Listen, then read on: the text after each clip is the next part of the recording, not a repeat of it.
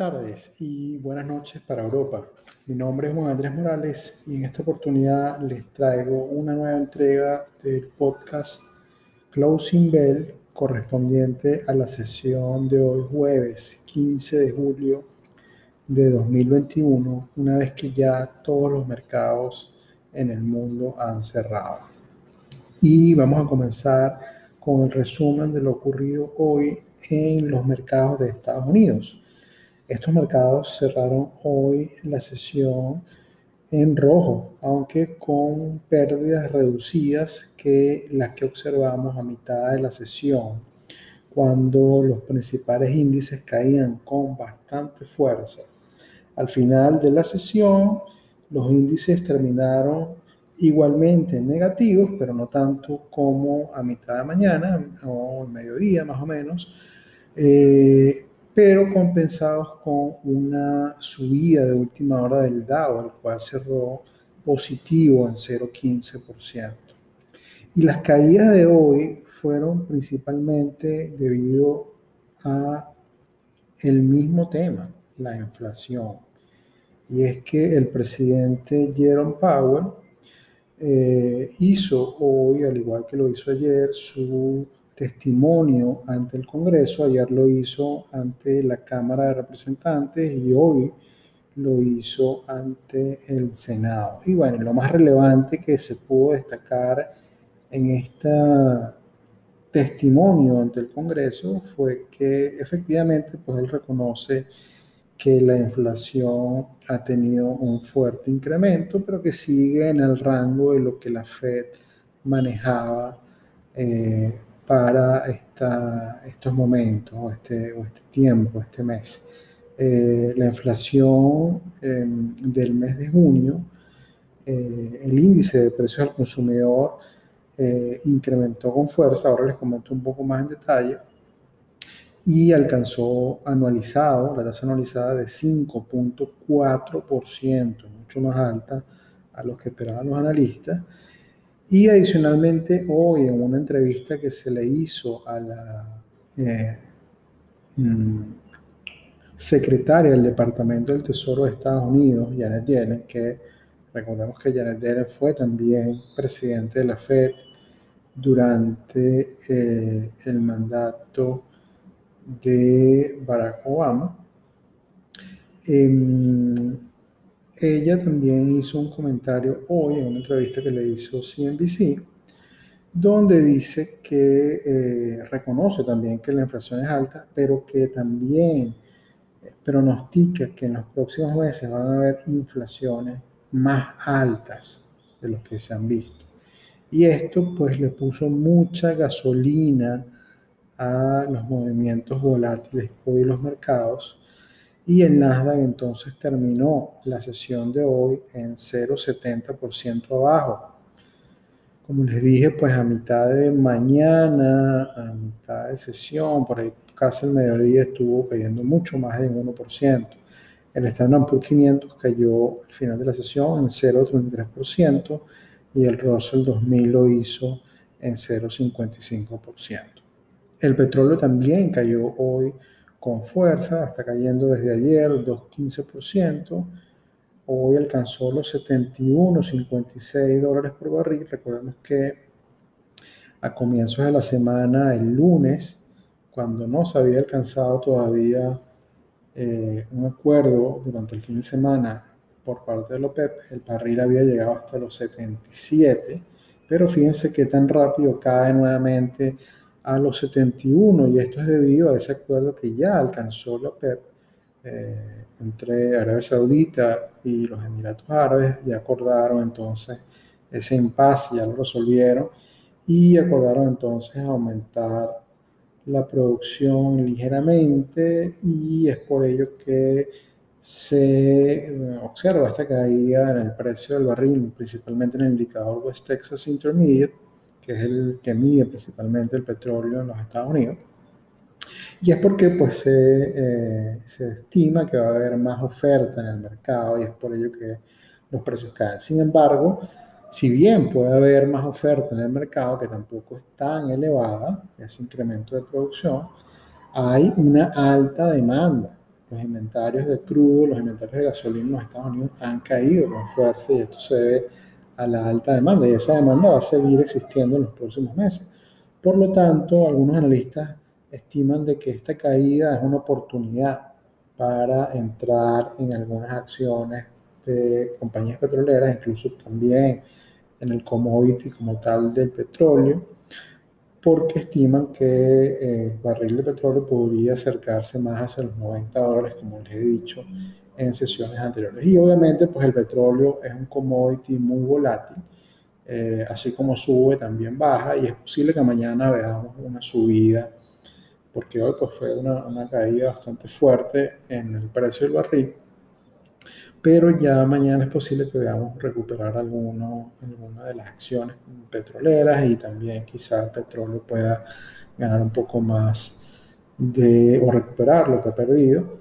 Eh, si no, pues veríamos entonces ya una caída más prolongada, pero mm, desde mi punto de vista, y según lo escucho de parte de los analistas, eh, la tendencia del petróleo es al, alza debido a la alta demanda y que este incremento de producción no es tan alto para eh, crear un equilibrio en eh, los mercados que permita hacer retroceder el precio del petróleo.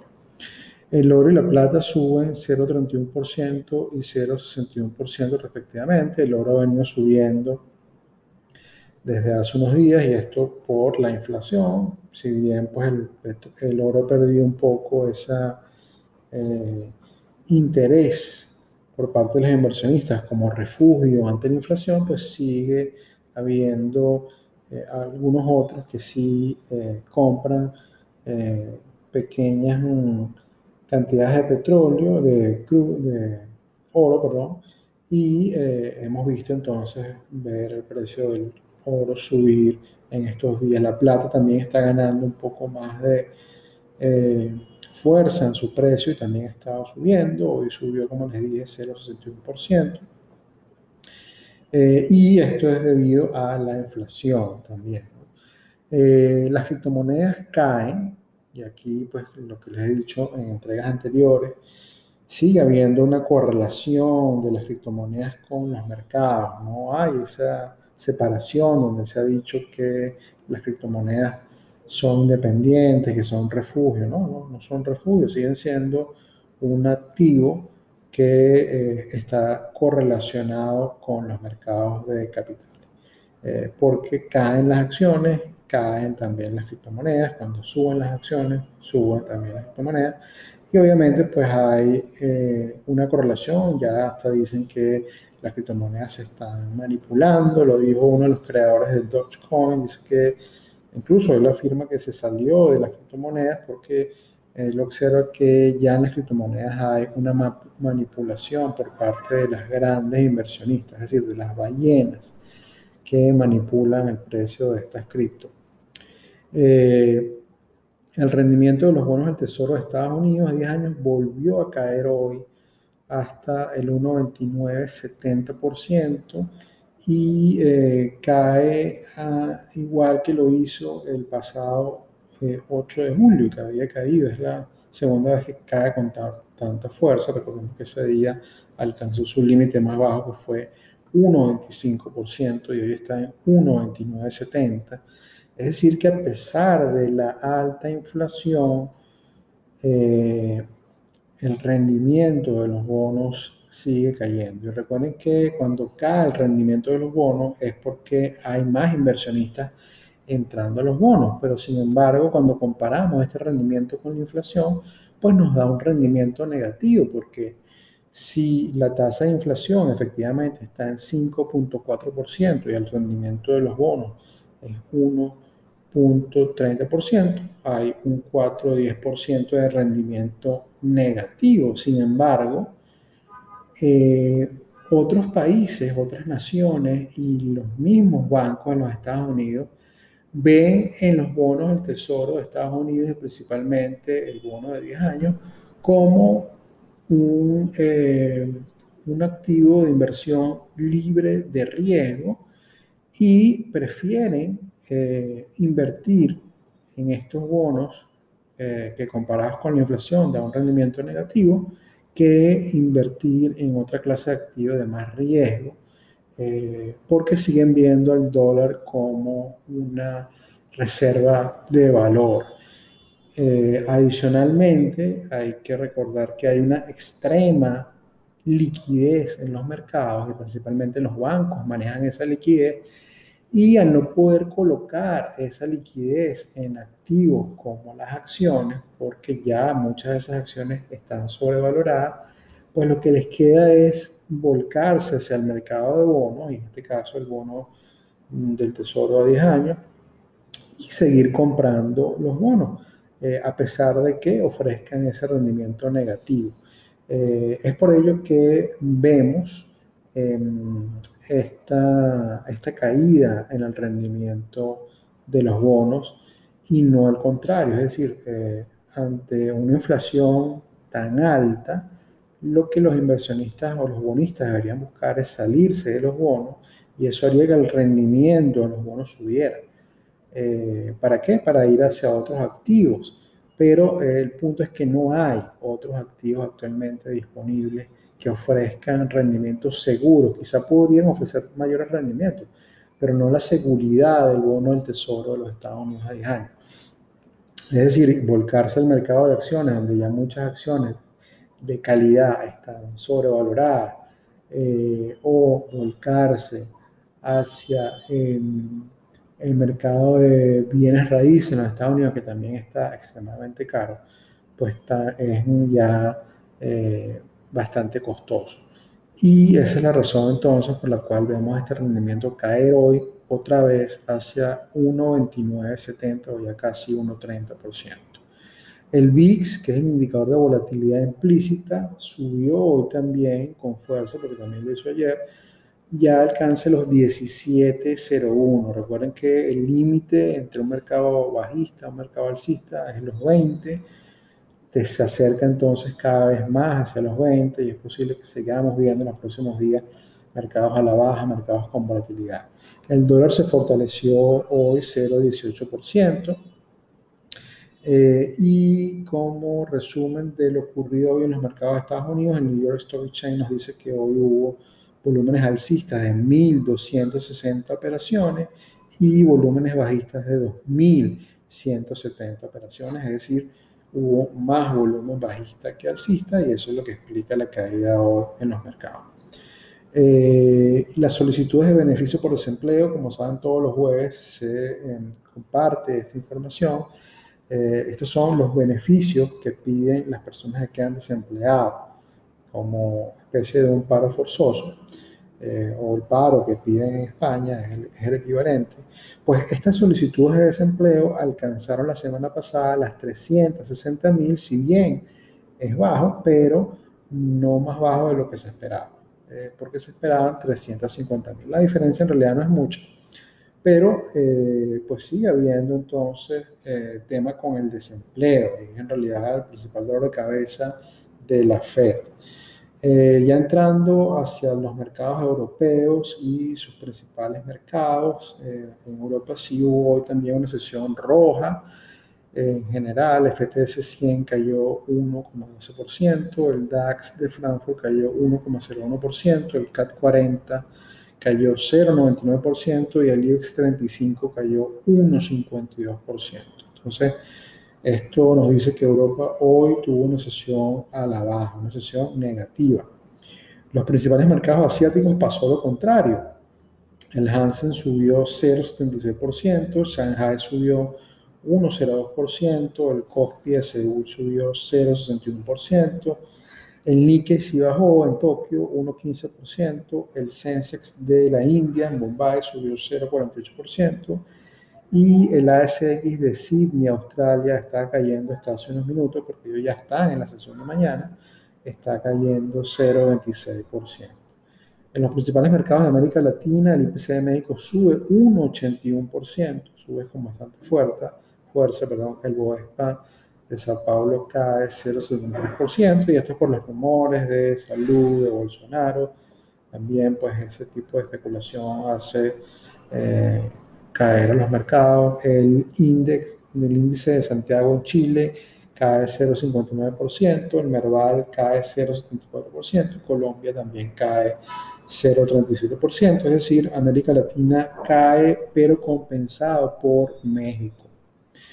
Eh, en cuanto a noticias, le decía que eh, se compartió en estos días el índice de precios al consumidor correspondiente al mes de junio, alcanzando una tasa anualizada, es decir, comparado contra junio del año anterior, de 5.4%. Esto ha sido la tasa de inflación más alta en 13 años. En el mes subió 0,9% eh, cuando el consenso era 0,5% y el mes anterior fue 0,6%. 0,9% en un mes es bastante alto. Eh, en otras noticias, Goldman Sachs pronostica que el Standard Poor's 500 cerrará el año en 4.300 y ya pues podemos dilucidar que si el Standard Poor's 500 está actualmente en 4.350, pero Goldman Sachs estima que va a cerrar el año en 4.300, entonces esto sugiere desde mi punto de vista y según lo que he escuchado de los analistas, dos opciones. La primera opción es que el Standard Poor's 500 se va a mantener estable por los próximos seis meses con rotaciones entre sectores. ¿Qué significa esto? Que, como ha ocurrido también en las últimas semanas, los inversionistas rotan de sectores, entran a tecnológicas, salen de tecnológicas y entran hacia eh, valor, hacia consumo, luego salen de consumo y vuelven a entrar en tecnológica. Entonces, esto hace que el índice de Standard Poor's 500 se mantenga ligeramente estable. También eh, puede ser que ocurran mini correcciones como las que están ocurriendo en estos momentos en el sector de viajes. Carnival Cruise Line es una de las acciones bastante afectadas en estos últimos días. Eh, también las otras compañías de crucero, compañías de líneas aéreas, hoteles se han visto muy afectadas. Estas son mini correcciones que suceden, pero que al final no pesan tanto en el índice, y en este caso en el Standard por 500, y eso es lo que podemos ver en los siguientes meses para que entonces el Standard por 500 llegue al final del año al mismo nivel que tiene actualmente. Esa es una opción. La otra opción es que ocurra en las próximas semanas una corrección, una corrección general en todos los sectores que haga retroceder al Standard por 500 eh, mucho más bajo de 4.300 y luego, en los próximos meses, se recupere hasta llegar nuevamente a los 4.300, si es que efectivamente eh, Goldman Sachs está viendo lo correcto, está pronosticando correctamente lo que pasará. De acuerdo a los precios y valoraciones actuales de muchas acciones y el incremento de la volatilidad implícita del VIX, como les he dicho últimos días, yo considero que lo que podría ocurrir es que los mercados corrijan. Ya se ha visto mucha volatilidad, eh, los precios de las acciones muy erráticos, suben y caen con mucha fuerza en poco tiempo.